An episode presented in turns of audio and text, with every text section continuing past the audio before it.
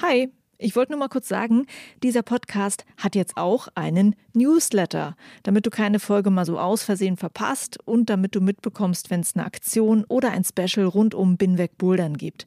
Den Newsletter, den findest du auf meiner Steady-Seite, das ist steadyhq.com slash binwegbouldern und natürlich auch auf binwegbouldern.de. Das war's. Viel Spaß mit dieser Folge. You realize that the way you climb is like determined by decades and even centuries before you. Because people might think, like, well, it's a little bit boring, all of those historical accounts, blah, blah, blah. But it's just giving more flavor to what we do. Hi and welcome to episode 122 of Binweg Bouldern. My name is Juliane Fritz and my guest is Zofia Reych. And our topic is climbing history. Zofia lives in Fontainebleau and is known to my listeners as the founder of the Women's Bouldering Festival in Fontainebleau. And now Zofia has published a book about climbing, and I'm going to talk to them about it. The book is called Born to Climb From Rock Climbing Pioneers to Olympic Athletes. It's not a typical history book, as you will learn in my talk with them. It connects the history of climbing with social questions, historical backgrounds, and also Zofia's own history plays a part in the book. And in the book, you learn how the sport became what it is today. Have fun with this talk and maybe also with the book if you're going to read it. This podcast is supported by its listeners with a crowdfunding on the platform Steady. I thank you all for making my work possible. And if you want to join and support Binweg Bouldern, then check out steadyhq.com and search for Binweg Bouldern. The link is also on my website and in the show notes. Hi, Zofia, and congrats for your book. Oh, hi. Thank you so much. It's really cool to speak to you again. yeah, it's really cool that we uh, have like a new topic to speak about, your book. Yeah. And it's called Born to Climb From Rock Climbing Pioneers to Olympic Athletes. And it's a book about climbing history. And of course, you are not the first person who wrote about climbing history. So, first question is why did you want to add another book and why this book? Well, I actually don't think this is a historical book per se. Like, I don't view it as such, although it deals a lot with climbing's history. I wanted it to be more of a portrait of the discipline that would include what the sport or the discipline is today, how it got there, various sort of experiences that people have within this realm of climbing, and obviously history is like a really big part of how the sport developed. So yeah, a big percentage of the book deals with history, but for me more important was to like put everything in context. So I wanted to have uh, like those climbing breakthrough moments and those um, sort of almost mythical or iconic climbing figures, but put within a broader social political context that would make them connected to the broader society and just make sense because like climbers often have this perception or whatever we do as humans we have this perception that is like hugely original and sort of uh, removed from other aspects of life and i wanted to show how much climbing is actually a part of this broader context I think there are so many points where you put climbing in um, a kind of interesting context. And I want to talk about some of these things. So uh, we can't talk about the whole book because I mean people have to read it. and mm -hmm. one thing is that you uh, try to talk uh, about women in climbing history. And um, I think there are some interesting perspectives about that. And I guess it's kind of unique it might not have been like the most obvious thing that people in, in, books about climbing history talk about the women in climbing history. So, would you say it was a bit hard to find out about the women in the history? I mean, certainly when it comes to the history of rock climbing, so like the more modern aspect as opposed to mountaineering, which I also mention a tiny bit in the book, it's easier. And then when you look at the um, older times when when yeah like 19th century and and maybe even further back there are fewer sources that talk about women and and their activity in the mountains and on the rocks and I think the perception a lot of the time is that there were very few of them doing it. But there is like this new outlook that actually there were more than we realize. It's just that they didn't document their activity in the same way that their male counterparts did. So people are now finding more and more evidence in terms of primary sources, such as diary entries, letters that document women's presence and activity in climbing. But they didn't produce things such as books or lectures or articles, which were so common and so much a part of climbing for uh, men just because um, well they didn't have enough time because they had to take care of the households and and children and also there wasn't this aspirational aspect to women's climbing i suppose because it was men who would like get an adventure done or an achievement, a new peak, whatever, and then feel the need to present that in the club at a dining society to to build up their um, reputation in the society. And women didn't engage in that in this way because it wasn't seen like adventuring and being like an explorer. Wasn't seen as something proper or something that would build up social sort of value of a woman. So yeah like just basically much less evidence. And so often in sources that i was reading women were like an afterthought. So like it would be said like oh this man was climbing this and this and this and actually his sister was with him. But there wouldn't be any agency assigned to those women or they wouldn't be the focus of the story. And I actually found it a little bit frustrating that I didn't have myself access to this primary research into the sort of sources that are now being dug up that that prove that there were slightly more women in climbing than we actually think there were. And this is something that people are doing like at um, university level researchers they are digging up those resources and we're going to have more available to us.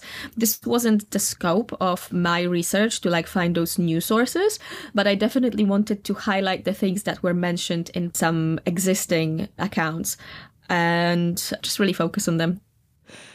I think all of us, uh, we can name female climbers who are living today, but from the history of climbing, we would not know any names. Would you say that there are uh, women that we should know, and maybe you can also say why we should know them, why they were important in history? I mean, it really just depends how interested you are in those historical records because you know if you go to the gym and ask people about climbers from the 19th century people are just not going to remember and know any names like I, would say the majority of climbers. But certainly among the sort of more geeky climbers there is a bigger higher awareness of of those historical people who pushed the sport in in the days gone by. And certainly women are way like less known while there were like super super impressive feats accomplished by women in that time. And i always bring up the persona of Lizzie Le Blond who was active in the alps in the 19th century. And i love the fact that she was active so early on when it was still unacceptable for women to climb in trousers. And actually, I, I tell the story all the time. So I feel like anybody who has ever come to any of my lectures or like listened to a podcast with me already knows that story. But basically, Lizzie was climbing peak out of Zermatt. So she went from Zermatt to a peak called uh, Zinalrothorn. And as soon as she left the town, she removed her skirt because that's what she was doing. Like she was aware that, well, skirt isn't the best attire for climbing. So as soon as she was out of sight of people, she would take her skirt off and wear trousers. And then accidentally, she left her skirt up top. And then when she returned to the town, she realized she doesn't have her skirt. So she went back up and got it before entering the town. So literally, she went up the mountain twice. And this is a mountain that's like over 4,000 meters tall. And to this day is being climbed by tourists with a guide. And, you know, that just proves so much how accomplished and and competent women were at this time.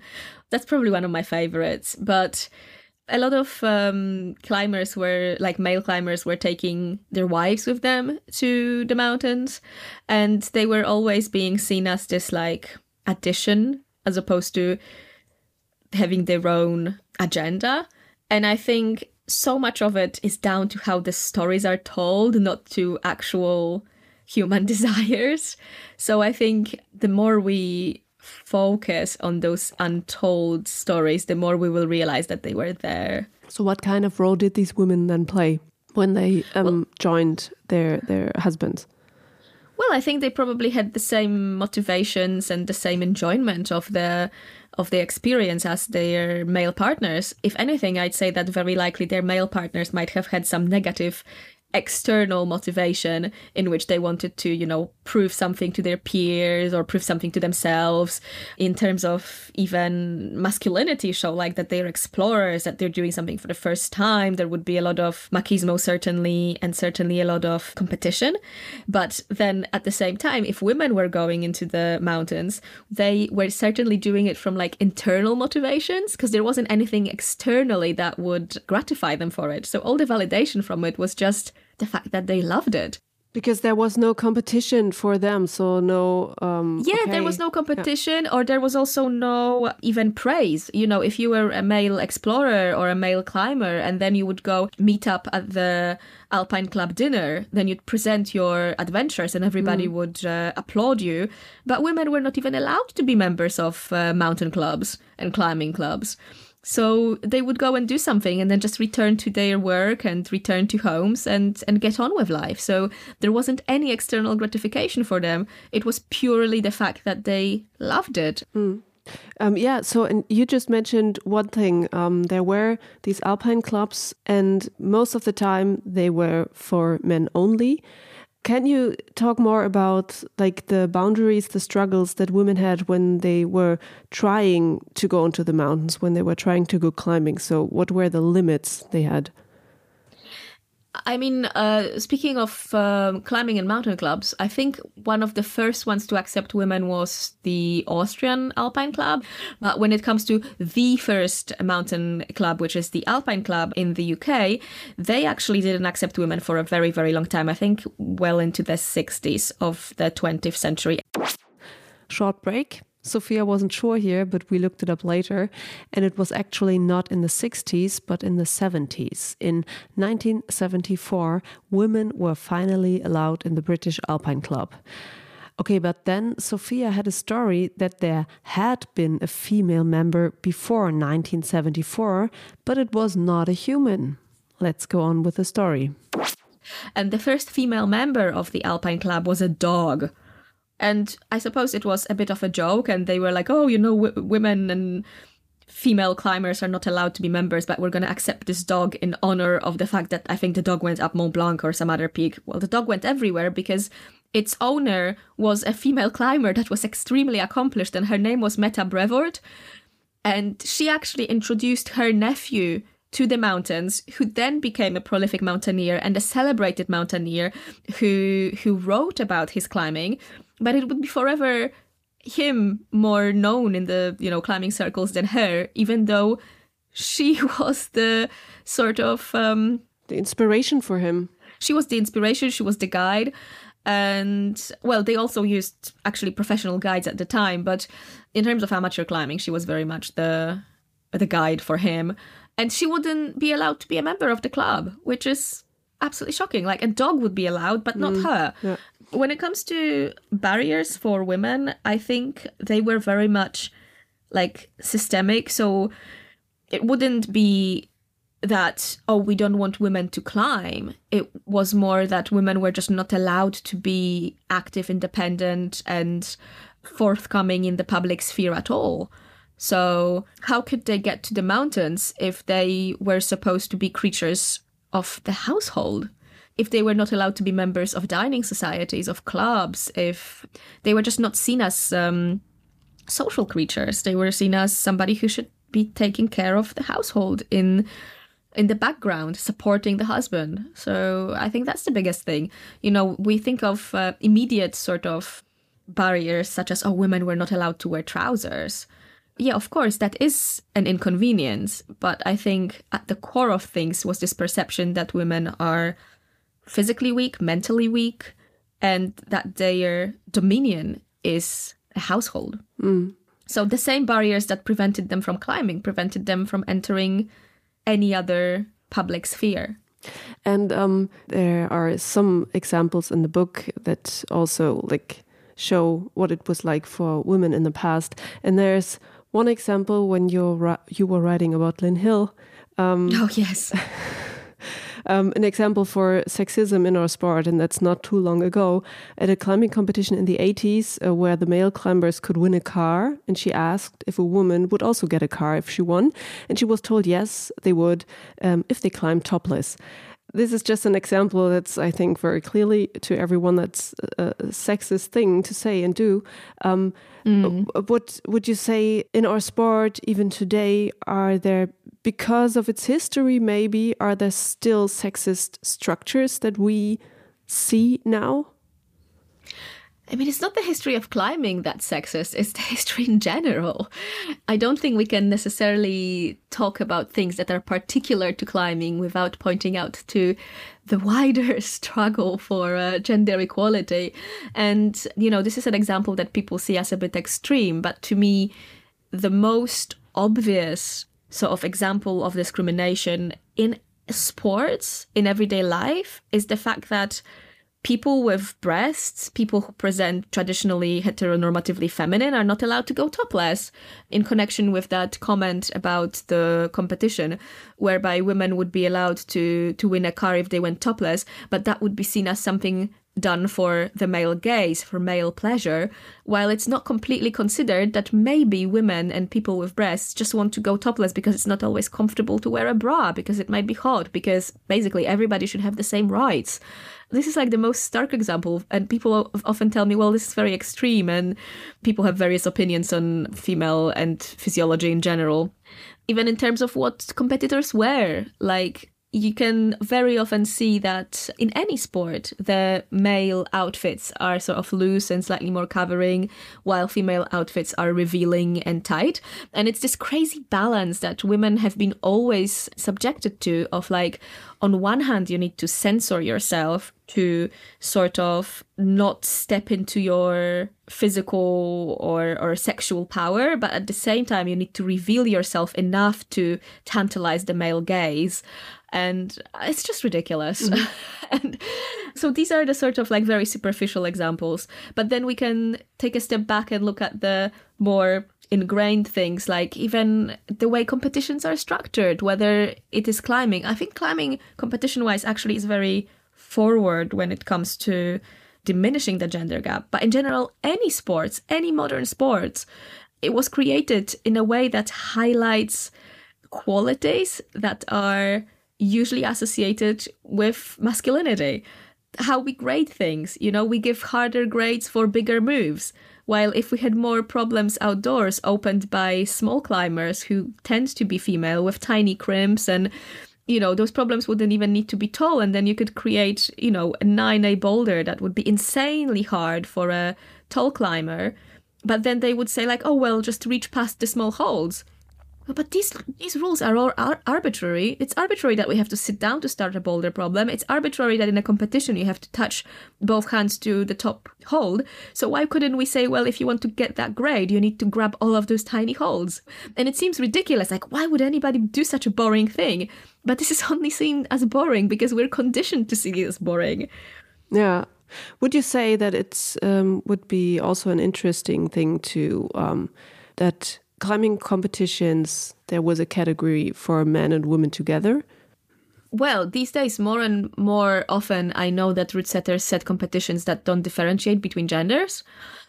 And I think it's really nice. And I think if you're a good route setter, you can really create boulder problems that don't cater to one body type more or to another, or at least if you have a bunch of boulder problems, you can then create them in a way that they will be very egalitarian. And I think that's great, not only for diminishing the gap between men and women, but also because it allows us to lessen the focus on the gender binary because there are athletes as well who don't fit into that gender binary and then which competition should they take part in you know if somebody's a non-binary person or somebody's a trans person there is always this question like, oh, they can't compete in this because that would give them an advantage, or people always find ways to put those people down. And when you have a, a competition that's non-gendered, suddenly it's not a problem, and and it turns out that the podium is usually a mixture of genders and not preferential for one or another or any other. And there's also examples like in the history of climbing that uh, there were I think it's also uh, one example in the book There was a route that was um, climbed first uh, by a man, and then a woman did the climb. And then it was like, uh, okay, we have to downgrade that. Okay, it can't be that hard if she did that. So this also uh, shows that um, what is climbing, what is hard in climbing. What you were just saying is it just like being able mm. to reach far, or is it also like uh, being able to like hold very small crimps, or um, like climb something also as a small small person? So I mean, even even you know even that perception that women always like crimps, that's also mm. that's also sexist to start with because. Mm as soon as women started doing serious strength training, it turned out that loads of women are good at compression boulders. And so it's all like much more diverse than we are used to thinking. And it's very good that things are starting to open up a little. And um, would you add any more um, interesting findings about women in climbing history at this point here? Well, I think it's just crazy in terms of historical accounts how many there are of men doing things and how often it is that a male athlete feels justified in creating an autobiography or in just engaging in cultural production and and providing uh, content about what they do. To this day it's very normal and very acceptable for men to to broadcast their achievements or even not achievements but their journey even their um, training their uh, interest in development. While for women it is still very often seen as something indulgent. Oh why is she so self-preoccupied? Why would i care to see her climbing? And then beyond that I think every time we look at underrepresentation of women in climbing, we must add that there are more genders there too. There are people who don't fit the gender binary, and even historically, there were trans people in uh, climbing history. There were queer people in climbing history, but they were just not out. But they were there. It's not that there were no non binary people climbing, it's just they couldn't be openly non binary. Mm-hmm. And I find it really cool because, you know, I'm non binary, so hey, happy to say that and happy to be able to like represent that in in climbing these days. And it's so good that people are starting to respect other ways to be. Yeah. And also what you were just saying that there are like more in the past there had been more men writing about or talking about their achievements. I uh, just found when i read the book that i need to read the biography of lynn hill because it was really interesting Oh, it's fantastic. Lynn Hill's book is absolutely fantastic. And then there is also there are three books by Steph Davis which are really good. And in recent years, just like recent, I mean last 2-3 years, there have been so many new examples of literature created by women in adventure in the mountains and climbing, but they were always there like maybe fewer, maybe less popular than these days, but they kind of always flew under the radar, and and it's very cool to to dig them out. Like I uh, got myself a copy of Dorothy Pilley's book. Uh, I think it's called. Oh, I don't remember the name at the moment, but you know, this is like written in the 30s and women were there and they were doing things. It just was never celebrated in the same way. And and I think it's time we change that. And I think it's uh, time we also use that for, uh, in general, greater diversity in climbing mm. and in general. Oh, and if you have a best of list of books that you had been reading, you can just give some recommendations. I put them put them in the show notes. Oh yeah, sure. Okay, I'll have to think about which ones were my favorite because it's it's really hard to choose. Okay. And um, let's go on to another uh, topic in the book. One thing that I found very interesting is that you tell your own history of climbing in the book. And you do that parallel to telling the history of climbing in general. And you also had some interesting adventures. You have been to interesting places, you met some interesting people, and you talk about that. But I must say, uh, the story that stuck in my mind the most is the story about you and your mother. Uh, your mother raised you as a single parent and she loved to go hiking in the mountains on her own. And in the book, you tell stories about her trips when she took you with her um, while you were still a toddler. And I think mm -hmm. everyone who has children has an idea how hard or, or, what kind of an adventure that must be. And also, you are from Poland and uh, you start the book with stories about the Polish Tatra and Polish climbers. And I think these are very special perspectives in a book. That we have a single mom in Poland in the 80s that loves the mountains, raises her child alone, and goes hiking with her child on her own. And I guess you won't find that in another book. Maybe other people would start the book with a famous climber in a well known climbing area. And in the beginning, you go or you take us to the mountains with your mom.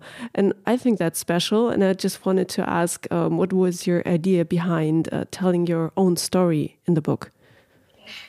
There were two principal reasons for that. First one was that I didn't want the book to be seen as an attempt at presenting some sort of an objective truth.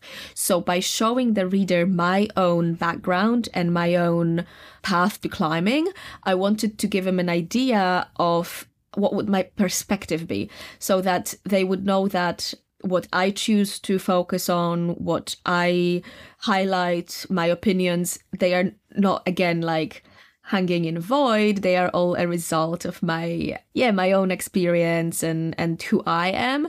And it's impossible in general always to remove the researcher or to remove the writer from a perspective that's being presented.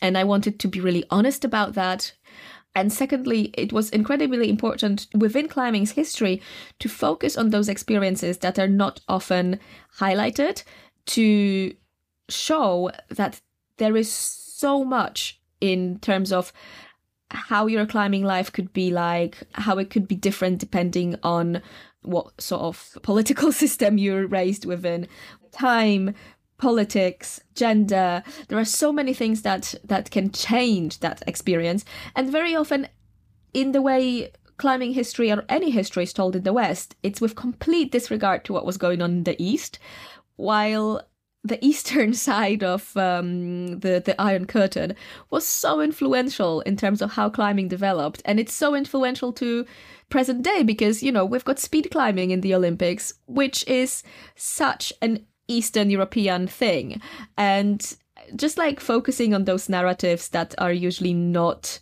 highlighted and focusing on narratives of the everyday climber, of the punter, of the non-professional, non-hero. Just I I think that's more true to how the experience is for most people. Like, you know, not everybody is Lynn Hill or Paul Preuss, but everybody has got their own sort of you might be tempted to say little story within climbing, but the fact that, you know, there are no big peaks in there or big climbs doesn't mean the story is little or insignificant. And I thought that my mom's um, story was quite awesome. In all honesty, I haven't ever even put it into perspective the way you did, like the way you you spoke about all of those unlikely things about my mom. I'm just like, oh my god, you're right. Like a single mother in the 80s with a toddler, hiking alone. Wow, that's mind blowing. For me, it was important because it was personal, and it was important because it was showing this sort of like everyday or real or average side of climbing, but I didn't think that actually it was quite special in this in this sense that it seems unusual. Yeah, you grew up like that, so yeah, well, like was it unusual? You know, my mom didn't think it was unusual. Loads of people who do things don't think they are unusual. They are just then constructed as unusual within the sort of mainstream narrative. Yes, of course. And you know, when I was reading the book, I think it's cool for the reader to have this oh, let's see if in the next chapter there's going to be a story about Zofia again, or or like I'm going to be uh, presented another part of the history of climbing. So it was always interesting. So what comes up next, you know? And I, I really liked switching from your story to climbing history back and forth. It was interesting. I think it's a cool thing. Yeah, and it's also not only that in my story I wanted to talk about my story, but very often, well, yes, obviously it's inevitable, but my story was sort of a starting point for talking about contemporary climbing. So the way actually I saw the structure was oscillating between the past and the present, the past and the present. And the present was just presented from my perspective or starting from me as this sort of catalyst to tell us the story or a story. But yeah, for me, the way I saw the structure was more interchanging between like plunging ourselves into history and looking at climbing as it is today rather than looking at official in inverted commas history and my personal history. That was that was less of my idea but that's how it obviously looks like. Yeah, but also the way you do that, you invite more like the new people in climbing to join you to get to know the climbing history. Mm-hmm. You take them with you uh, in that way. That's also a good thing, I think. Next point, um, what I think is uh, cool that you're doing it in the book is um, I call this meeting cultures. I don't know if that's a good headline, but you talk, for example, about the history of climbing in Yosemite National Park. And you make a big room for the story of the indigenous people in the Yosemite Valley. So, in the place where some of our biggest climbing heroes have their adventures, there indigenous people were displaced and lost their home. So, that's I guess something that we don't think about when we watch the like movies about Alex Honnold and and everything. What are some of the facts that you found or find important for the climbing community to know about? I mean, for me, the most mind blowing aspect of it all is that there are so many accounts about climbing in Yosemite. It's in fact, it's in fact one of the most celebrated chapters in climbing's history.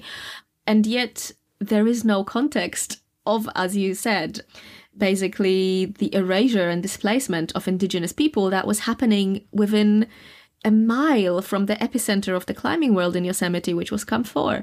And it really struck me as well, extraordinary in the worst sense of the word, that I myself have gone through countless, probably it's possible to count them, but for quite a few climbing books and articles and movies throughout my life, even before thinking about writing this book, that would tell me so much about every minor detail of the competition between climbers in Yosemite and the development of climbing techniques and what were they getting up and what were they not getting up on. And nobody has ever mentioned the fact that a mile from Camp 4, there was the village of Miwok and Yokut people who lived in the Ahwahnechee Valley for like you know, centuries before white colonizers arrived there, and that they were just kicked out violently. You know, they were kicked out by a militia, like armed militia that chased them into the valley. That's how Yosemite Valley was discovered for white people, while they were chasing native people, indigenous people, and trying to like catch them all and put them in reservations the chief's son was shot in the back during that raid. That's we are talking here. I think the um, 50s of the 19th century. I don't quite remember if it was like 51 or 52, but yeah, mid 19th century. And that was pretty much three or four years before the first inn was opened for the leisure and entertainment of white people in Yosemite. And the displacement of uh, people who lived in the valley before that has been going on until this day. And this is a story that I looked at in the book. This is the story that I researched to, to present it as well as I could in the book. But it's a story that's not unusual. It's the story of every single national park, of every single public land in the US, and, you know, in fact, all land in the US. But the shocking part is that we don't talk about it. We just sort of sweep it under the rug and behave as if it didn't happen. And this is an extreme example of how privilege operates. It basically means if something is not your problem, it is not a problem and it gets omitted. It's for me it's not okay that there were climbers who wrote all those books about what was going on in their climbing and they didn't mention oh my god, actually these people are being treated in the most cruel, most inhumane way. Like how was it possible that those climbers did not I don't want to like apportion blame or anything because you know those climbers were a product of their environment, and to a large degree, I'm sure we are um, erasing peoples these days, and we will only realize with time whether it be you know for ethnic reasons or for other reasons like gender or economical status. But yeah, looking back at the time, it's just mind blowing that that it happened that way. Yeah. And uh, I must say that is also a thing you, you said, like in the US, you could think more about that, about the indigenous people there. But I think somehow it stands for climbing in many places in the world because rock climbers mm -hmm. are often like see themselves as travelers who explore the world to get to know places that are far away who get to know people from other cultures and they could be people who make connections and find out about the stories and tell those stories but like you already said that when we look at the, our climbing movies, what kind of stories are told there? The climber, the mountain, the hard route, the struggle in the mind of the climber, and everything. And not so often we get the stories about okay, where are they climbing? Yeah, who's like living there and what's happening there.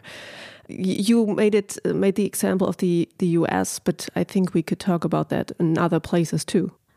Oh yeah, totally. And and even, you know, in present day when we go climbing into like those newly found bouldering areas in Switzerland, there are very rarely questions asked about uh, how it affects the local community, whether they want us there at all. There is actually an ongoing struggle in Ausa Ferreira between climbers and the local community. And obviously, from the perspective of, of climbers, it looks like we should definitely be welcome there. But from the perspective of the local community, it's kind of different. And even for myself, it's quite hard to be able to find um, an objective perspective or a fair perspective because I am a climber and it's very difficult to remove yourself from that situation and have an objective outlook, which I think kind of explains how those horrible things might have come to pass in the past but yeah, there is. I think it's a problem in general with tourism, with going places and treating them in a consumerist way and uh, seeing them as something for an entertainment and not realizing that this is the home of somebody else.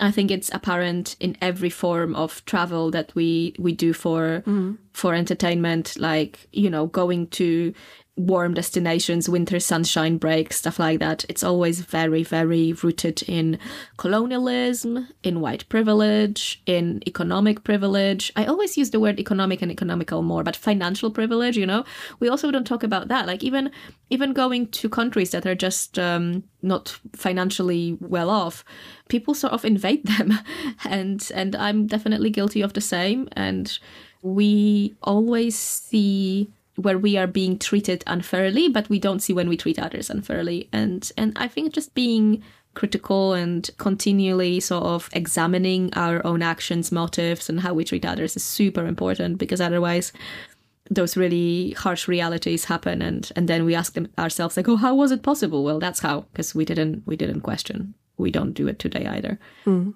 Yeah, so um, for me, I was just really thinking about that a lot, and I think um, it just says that we have some work to do and some stories to tell and some some questions to ask. Yeah, it's the job of me and a, a job that yeah. you you also have as like someone who who writes books. yeah, like being, know? I think being a storyteller must be obviously everybody can tell the stories that they that they want to tell, but if you want to be a conscious storyteller, it's an important role in that we can reflect on things and try to present them in a new context. Yeah. Yeah. Next point, a big one in the book, is uh, changes in the history of climbing. A lot of these changes you can summarize as uh, traditionalists versus innovators in the climbing history. The sport has gone through so many changes, and every change caused a debate, caused arguments between the old ones and the young ones. Mm -hmm. Looking at this, it says a lot about, I think, society again in general. Um, yeah. And also, I think a lot about climbing and why it is like it is even today. I think one of the most well known changes is the uh, Rotpunkt movement. I guess a lot of people know what that is. It was started by Kurt Albert. It used to be normal in climbing to use technical aid to get up a wall or a mountain. And then younger climbers started uh, at the challenge to go up without technical aid and just use the equipment to keep themselves safe when they fall. And this is the kind of climbing we still know today. Anyone who does not know what uh, Rotpunkt means, uh, Kurt Albert, uh, a climber from Nuremberg, used to paint a red dot at the start of every route that he managed to climb free without aid. And somehow this approach was an affront to uh, the older climbers who did not do it like that. And they were like, okay, this is, this is not the heart of climbing anymore. When you read the history of climbing or the research you did, were there any other turning points that you found also special and that you would mention here? Well, I think it's very important to clarify here that this again is a perception that is sort of created by the narratives we repeat and the stories that we tell because climbing with aid is still very much a thing that people do. So people still use like skyhooks and what's all sort of like daisy chains and things that to me are very exotic to get up walls. And it's a whole different and separate microcosm within climbing because so often just you know one type of climbing gets popular. Like for example now in in cities we've got indoor bouldering super popular or outdoors probably the most popular is at the moment still sport climbing in the sort of rotpunkt um, fashion started by Kurt Albert. But it's not that this is the only thing people do. People still do mm-hmm. trad climbing. People still do aid climbing. People do dry tooling which is you know using um how do you call them? Um ice axed ice axes yes. You, people use sort of axes to climb on rock and then people do mixed climbing when they climb rock and ice and oh my god there are so many ways to climb. And again like those turning points that we see as turning points are just how they were then retold in stories you know? Before Kurt Albert, there was uh, Paul Preuss who was saying that we shouldn't use gear at all because if we use gear, then it means that we don't trust our own climbing and climbing should be about proficiency in the knowing that you're not going to fall. So he saw the use of equipment as something that would actually make you a more unreliable climber because you would be able to fall and then potentially your gear would fail you and you would hurt yourself. So he was a um, proponent of essentially soloing as the most safe and sensible way to climb and you know there are people loads of people who solo. So that's the thing. I don't like choosing those certain moments as the most important in in when something changed in climbing. Huh. because if you actually look closely people still will cling on to what is seen as the old ways. People do it and and it's equally important to them you know Mm, what they did in this Rotpunkt movement, it had been done before, so it's not like they were the first people to do that. So, mm. but if if I were to choose something that I found really sort of influential for rock climbing as a whole, it would be probably people realizing that they can have adventures without going very far from home. So when people, you know, like uh, working class people couldn't afford to travel afar, and they were like, well, we can climb on rocks that are just close by to our cities and workplaces. And that's how rock climbing on outcrops really took off. And I think that's really interesting because that is basically like this egalitarian side of the story that really meant that climbing took the direction that that it, it took. It's kind of cool and beautiful that it was um, more open to all, but it was being opened by more people to themselves. Do you know what I mean? They were like yeah. taking possession of it and being like, oh, okay, so like you're going to the Alps or you're going to Dolomites and having a great time. Well, I'm going to go and, and climb on Gritstone. It's a miniaturization of climbing in a sense.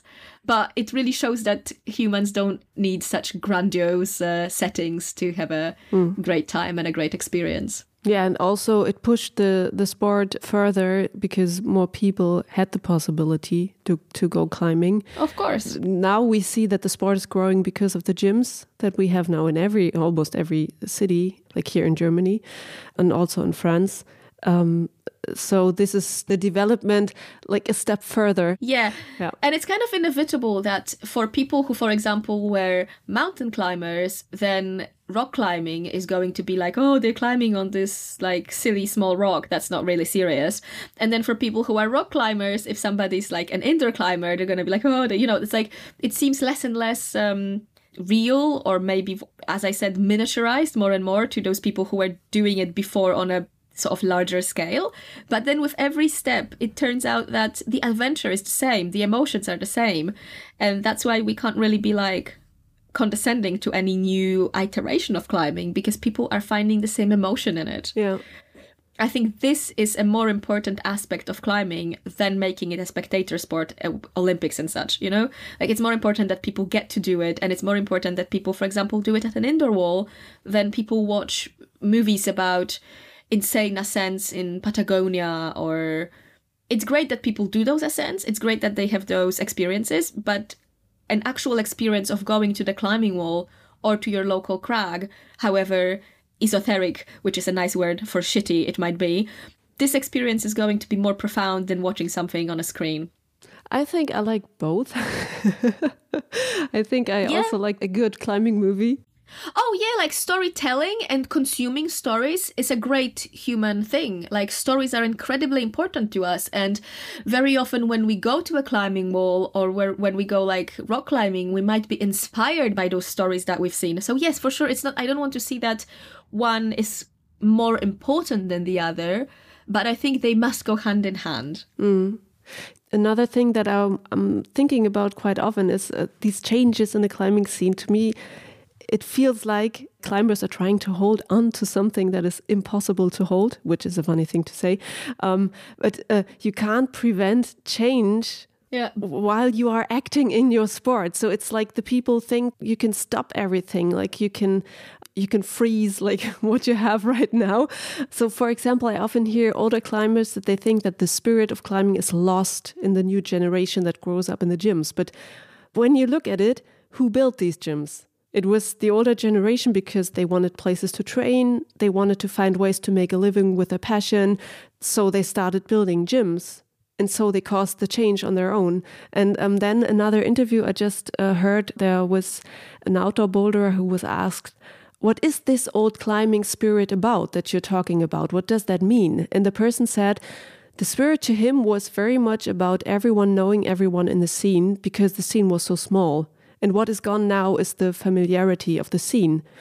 Uh, well, climbing wall is the same. Like climbing wall can be a small scene, right? We we can look at it on a local level and we'll have the same spirit.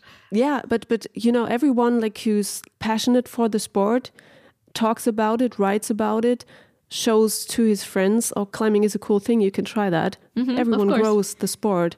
So you can't prevent change like that. it would mean like to freeze everything and stop telling people about it. I like looking at this in terms of um, this phenomenon that I heard a cool name for, which is narcissism of small difference. This is how people can create cultures and subcultures by being super adamant about the fact that the way they do things is the right way. Because if we were not like that, then we would not create those ways of doing things in the first place. So you wouldn't have you wouldn't be able to have trad climbing if trad climbers were not like this is the one way you do trad climbing and if you change it it's wrong. Do you know what I mean? We mm-hmm. arrive at a point when something is sort of like mature and then that maturity is completely arbitrary, but basically at some point of the development of anything that we do, it starts being the sort of classic form of how it's done. And then people who do it start protecting it and that is this narcissism of small difference whereby we say like you know even today in a competition you have to put two hands on top of the boulder like on the last hold. If you don't do that it's not valid. And we have to stand by it because if we don't stand by it then we will not be able to create this thing that we call competition climbing the way it is today.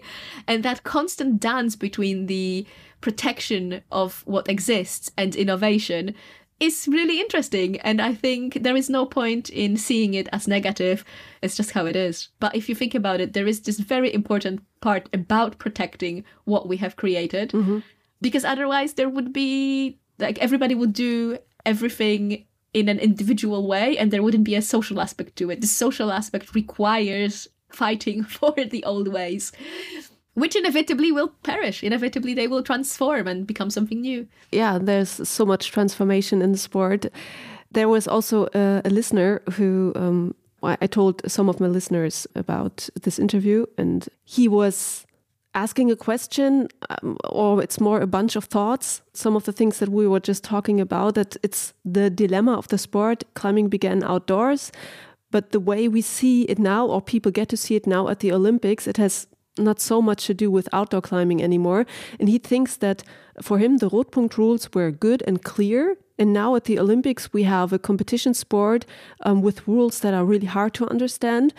And at the same time, the sport grew so much that outdoor climbing is endangered now because we damage the nature with what we're doing when we're like masses are going out to the rocks. So the origin of the sport is limited more and more by what we're doing. And he was asking if, like, after you've read so much about climbing and um, like wrote down your thoughts, do you have a vision of where is climbing going? I mean, it's a really uh, hard question to answer without starting to go a little bit more philosophically into who we are and what we are doing as humans because like to be honest i don't really see much hope for humanity to be a sustainable presence on earth and that uh, includes climbing and everything else. The way we're going we are going to run out of resources and those resources include everything that we eat but they also include the rock that we climb on and obviously one is less essential than the other but i think unfortunately that's our fate and we are sort of morally the way i see it that's my that's sort of my philosophy that i've been developing for my own use recently just to not get too depressed by the way things are heading. I feel it's my moral obligation to try and limit negative impact that i have to try and preserve nature and not doing that i see as wrong. But at the same time i think that there is nothing we can do to really stop it. And the only way it's going to get better is when the planet ejects us from its surface at the same way it did with dinosaurs, you know? So climbing outdoors is becoming less and less sustainable. Crags are being overcrowded. There is littering. Rock is being damaged. There is erosion. Like I myself take part in the fight against erosion in Fontainebleau Forest. We we run workshops where whereby we create like structures that hold sand and soil together to to stabilize boulders and trees, and we have to do that. This is the right way to go about life, at least for me, because this is our like you know the planet is our home. The crags are a part of our home, and we have to take care of them. Well, you know, it all sounds very grim. yeah, it does. But it's good that you are still one of the people who goes out and acts. Because I know that some people would say, okay, I'm done talking about this. I'm done, done yeah, trying. but I go out and act and I go out and I try to educate people about how to be outdoors and I try and educate myself how to be the least um, sort of negative impact on the outdoors that I can be. But at the same time, I cannot deny the fact that I am a negative presence in the in the outdoors. Mm-hmm. Me being on the rocks means that there is no vegetation growing on it. Like you know, in Fontainebleau, every single climbing rock is this grey and bare lump of sandstone. This is not how Fontainebleau rock looks like. Fontainebleau rock should be covered in moss and lichen and should be a habitat for countless and countless of species. Just by removing that moss from the rocks that we climb, we have impacted the forest so much. Not to speak about the fact that the forest isn't a proper forest anymore, but a managed woodland for the last couple of hundred years that doesn't have proper biodiversity, that's a completely different thing. But every time I go outside, every time my feet touch the soil, I kill vegetation, I scare animals off. Like, if we would want to completely stop it, we would just need to stop existing. And we can't do that because our, you know, the point of existing is existing. So we keep on doing it. But yeah, I think unfortunately, there is no solution there really one good thing is that I guess some people know that that you are organizing the uh, Women's Bouldering Festival in Fontainebleau, where you also try to give this information further to people, also people who are mm -hmm. new to the sport. So Oh, it's incredibly important to educate like people who go into climbing walls and then take their climbing from indoor to outdoor to talk to them about how outdoors is not the same as a gym whereby you're a consumer, right? Like, for example, people come to the crag and they're like, well, there is no bin, so I'm just going to throw my litter on the ground. Well, there is no bin because this is not a paid service. You are a part of the outdoors. And, and I think it's incredibly important that we teach people that. Yeah.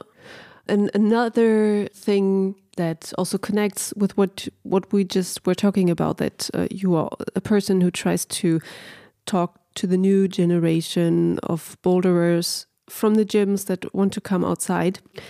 I think the cover and the subtitle of the book they also stand a little bit for this. Mm -hmm. The book is called Born to Climb from rock climbing pioneers to pioneers to Olympic athletes and on the cover there's not a man like Wolfgang Güllich on real rock but there's a female competition climber bouldering on an artificial yeah. wall and it's a picture of Natalia Grossman that we see there. I think actually it's uh, from a lead climbing competition. You just can't see the rope, or ah. I'm almost sure it was from a lead climbing ah, comp. I was looking at ah, but it's yeah, it's a great picture, and it's taken from uh, it was taken by Lena Drapella yeah. at an at an indoor competition. Yeah. yeah.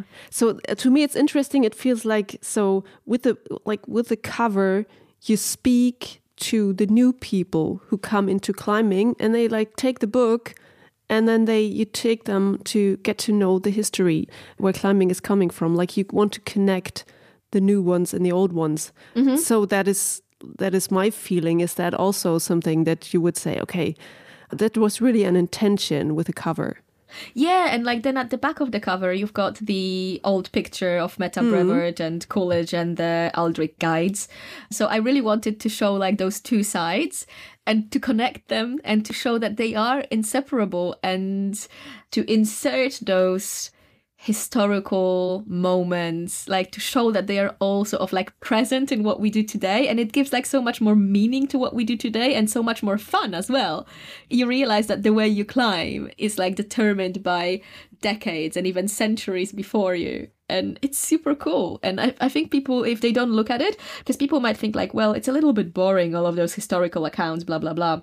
But it's just giving more flavor to what we do realizing where it came from because otherwise like you know grabbing plastic lumps of colorful whatever stuck onto a wall is a very silly pastime and it just becomes so much more meaningful when you realize that it's just a sort of new expression of a very old human activity. Mm.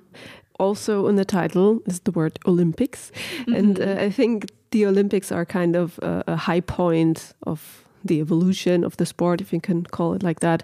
Now, climbing had been part of the Olympics for the first time. It's also a part in your book where you analyze the history of the Olympics and you show also how much the Olympics need a sport like climbing, a young, popular sport, a sport that has this wild, adventurous, outdoorsy feeling and this kind of old spirit.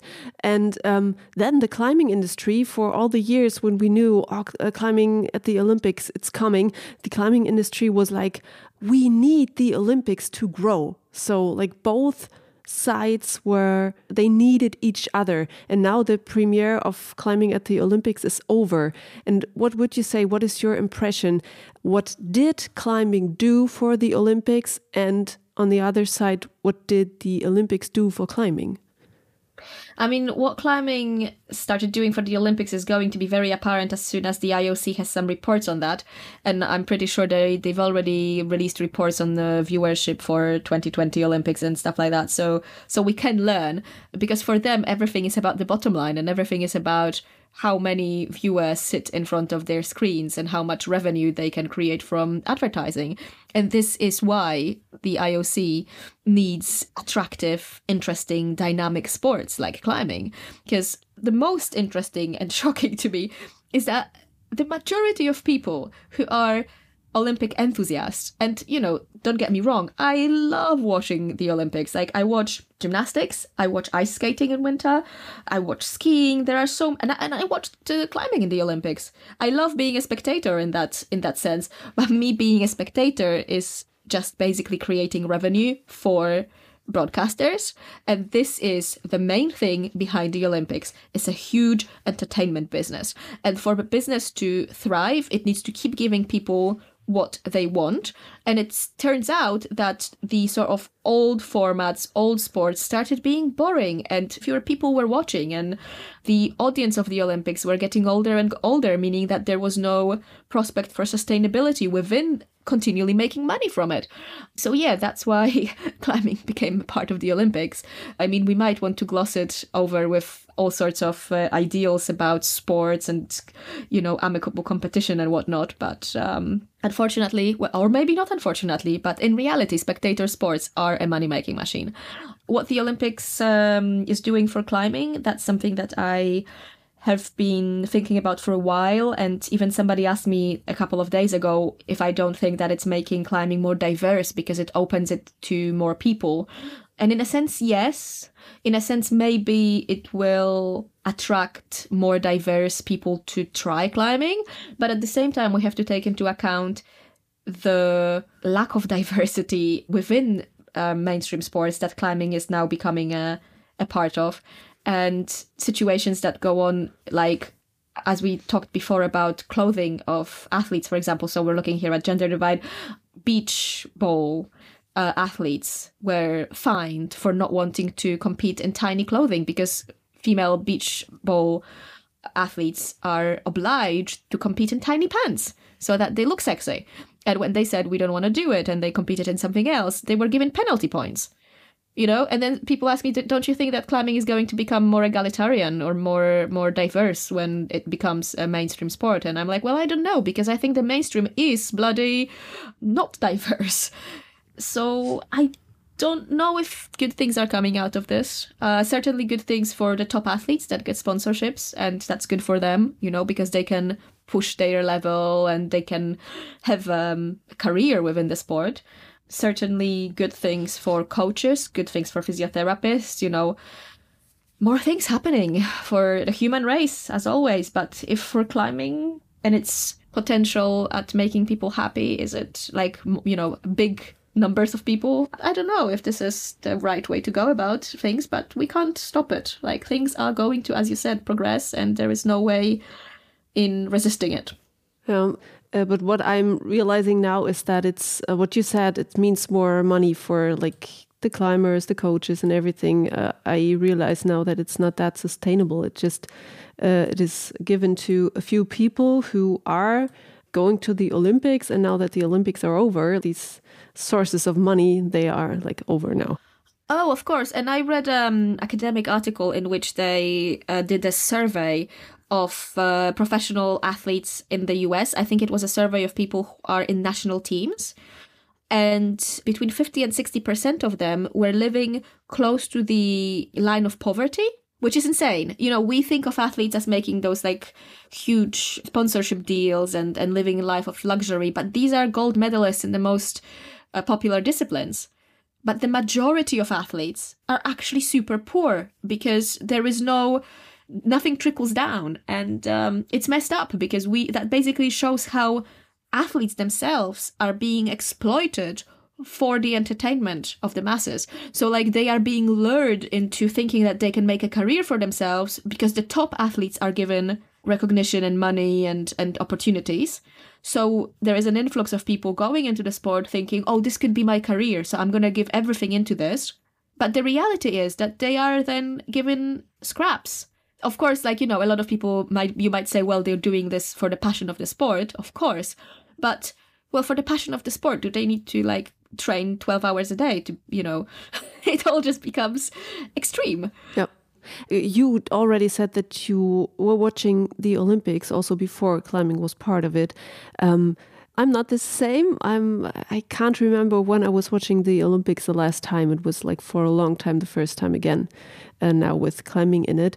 And I like watching World Cups World Championships in climbing more than the Olympics. I guess I don't know mm -hmm. if mm-hmm. it was because of the format this year that I did not enjoy it that much, and maybe it changes in Paris. But did you really enjoy the format and what you saw there? And are you like looking forward to oh what's happening in Paris? Or what was your feeling in like how it was shown and presented? I mean, we all know that the format was contrived because the IOC just offered one medal, and then the IFSC had this tough choice of, well, what are we going to put forward for the Olympics? So they decided to do everything. So that made life difficult for athletes and it made life difficult for climbing audiences to look at this new format because it kind of didn't make that much sense. Um, it's interesting in the way that it makes athletes incredibly versatile so I quite like that aspect. It's kind of like heptathlon or something like that, you know, they have to do everything. But I think it is a little bit in contradiction to how climbing has been developing on its own in the sense that usually if people were a speed climber they were focusing on speed climbing and you know if, however much people might want to laugh at speed climbing which is less and less the case but it used to be this button of jokes a lot but in certain countries it's been a huge, huge sport for a very long time, and people train for it very, very diligently. And actually, super sort of high level training protocols were invented or included in training for speed climbing way earlier than they were included in training for bouldering. But putting them together, yeah, was kind of like not really representative of how climbing has been developing in the in the past. So I know what is happening for Paris. They're putting bouldering and lead together and then speed separately. And I actually have this prediction, which I'm very curious to learn whether it's going to be correct or not with time.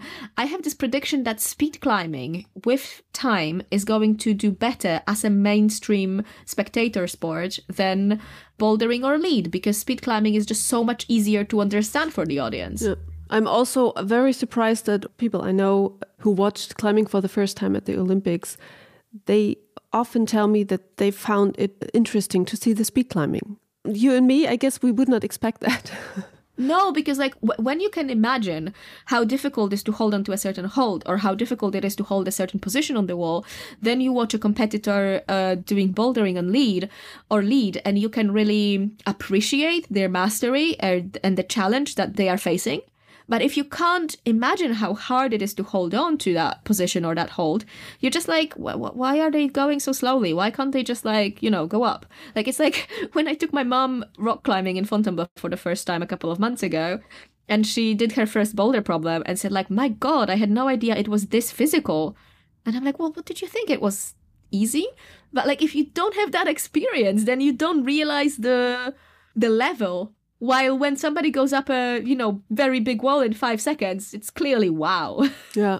I guess that's also because uh, the reason for route setting to change so much to be like a more uh, spectacular. Because it's hard to, like, when we watch older climbing competitions, even for me, it's sometimes hard to understand. So, what's interesting about this to watch? Yeah, like super slow movement, slow moves, like like on small crimps. Of course, the sport as it is now and as the route setting is now is much more interesting for an audience that is not climbing. Mm-hmm. Well, yeah, but I also find that movement absolutely fascinating. What uh, competitors are able to do, like all the triple dynos and stuff, and how they use momentum and all of this. It's fantastic. I really love that. Like this is a, uh, something very odd. I would personally love to see some sort of a climbing discipline in which we, we would combine like this physical prowess with an artistic expression. And this is funny because this is something that uh, John Gill was almost advocating for. Like he was saying that you know climbing is like a like a routine, like a gymnastic routine. And I would kind of like even maybe more self expression. So like gymnastics with music and everything. I don't know what it could be. Um, maybe again it wouldn't be a spectator sport, but it would be something that you you know we would like move on the walls to express ourselves. I don't know. I don't know. You but know what's it, interesting? I made an interview with um, a climber and gym owner here in Germany who opened one of the first bouldering gyms, and he was also one of the first route setters for um, climbing competitions in Germany. And in the beginning, you had in the breaks between the rounds of the competition, you had a kind of climbing show. Oh wow! Like an actor or an actress like would show moves and it was like part of a storyline. Mm, okay. he told me about that and he was like, "Oh, why don't we have that anymore?" That was funny. so, I mean, there is so much we could do and uh, as we said before, like, you know, climbing rules or whatever sports rules are completely arbitrary. And one thing is that whatever people do in the sort of mainstream thing is one thing, but then it should be totally acceptable to do things your way and like, you know, to go on a rock and be like, oh, now I'm dancing on the rock or even on a climbing wall. And yeah, I think this sort of diversity and appreciation for personal expression in any aspect of life should be greater. Mm, no. Last part I want to talk about is um, bouldering. There's also a part of uh, about bouldering history in your book, and of course. Oh, sorry. Can yeah. I just add one thing about the Olympics? Yeah. I think it is possible and and hopefully uh, it will happen that climbing being a mainstream sport is going to make it more racially diverse.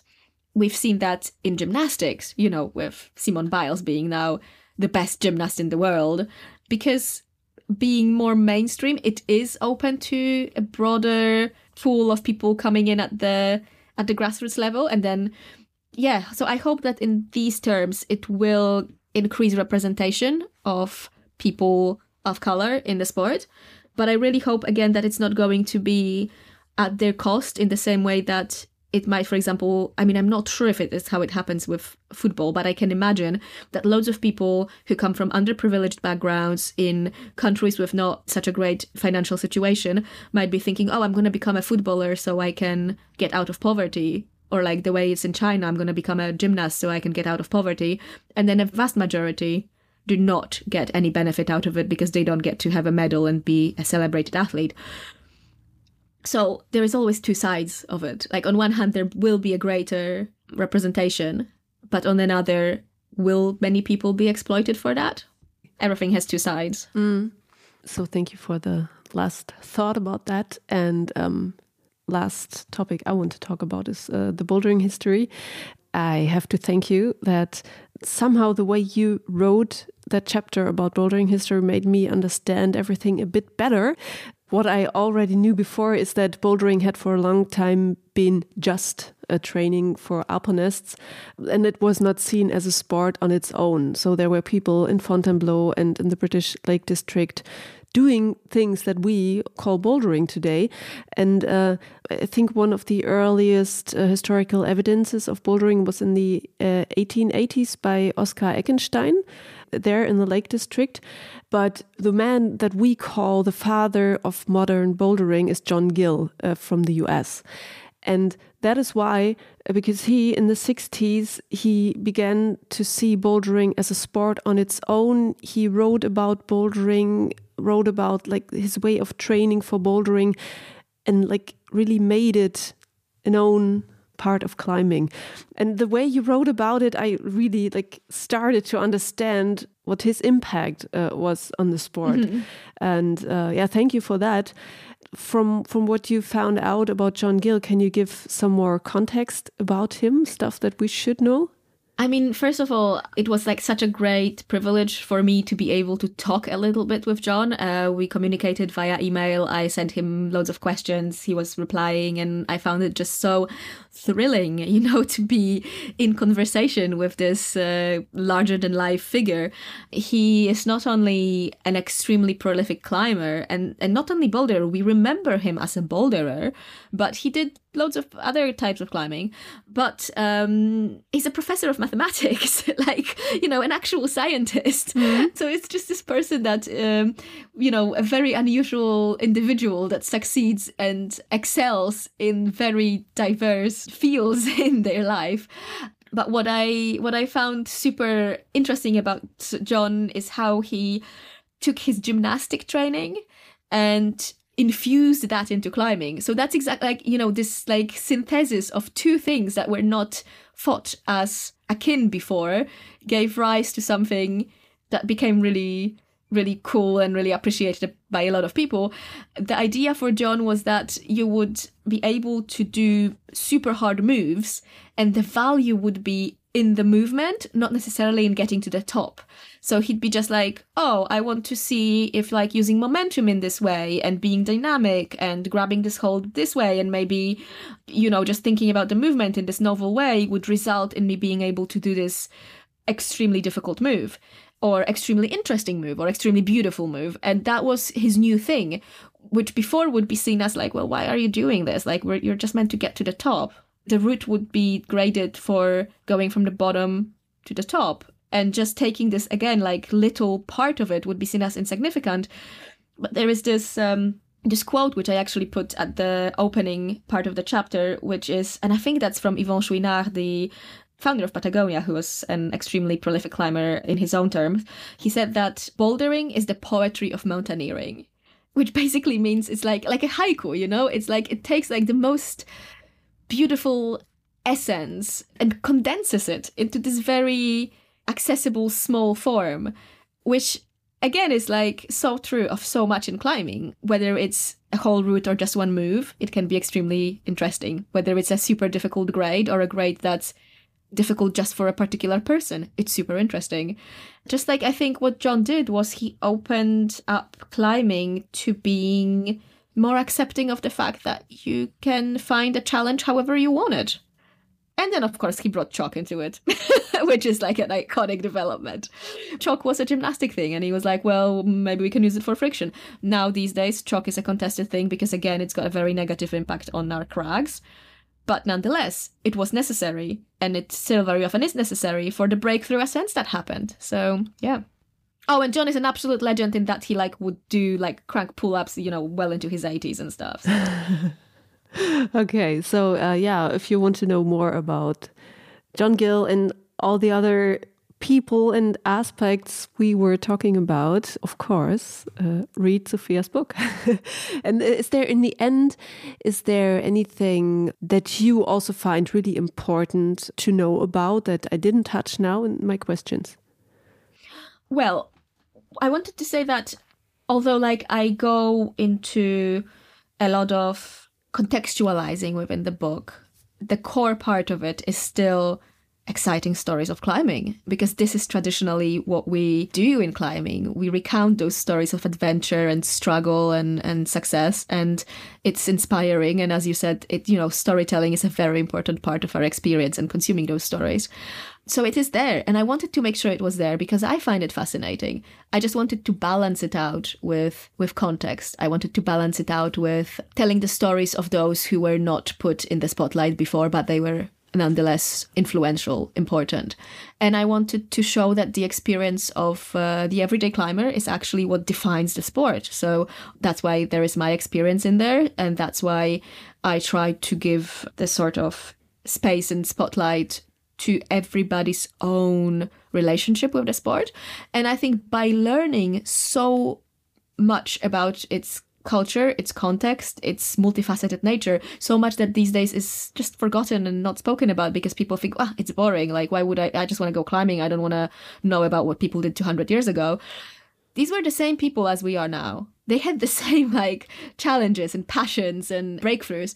And meeting them, in inverted commas, is like such a great way to develop your own relationship with climbing that will be your own, that will allow you to find your own way as opposed to just copying what others are doing around you and to find your own real joy in it and, you know, having a positive experience. I think that's like the ultimate value in the book, which came to me only after I finished it, because that's what happened to me. Like while I was writing this book, I didn't become a better climber in the sense that I didn't don't climb harder now. On the contrary, I became a less athletic climber. But I love climbing so much more because I realized that I don't need to climb to prove anything to anybody. I don't need to climb to follow anybody else's path. I just get to do it for my own sake and it's my thing. And like seeing, oh yeah, just like just go on about that forever. But hopefully people get that same vibe when they when they read the book. Yeah, and um, I thank you very much for writing the book. Thank you for talking and see you next time. Thank you very much. This was my talk with book author Zofia Reych. Their book is called Born to Climb From Rock Climbing Pioneers to Olympic Athletes. Of course, you find a link in the show notes and also the book list that they have sent me. Enjoy the reading and have a nice Christmas time. This podcast will have a break and come back next year. So, Juliane mein Name und ich bin wegbouldern.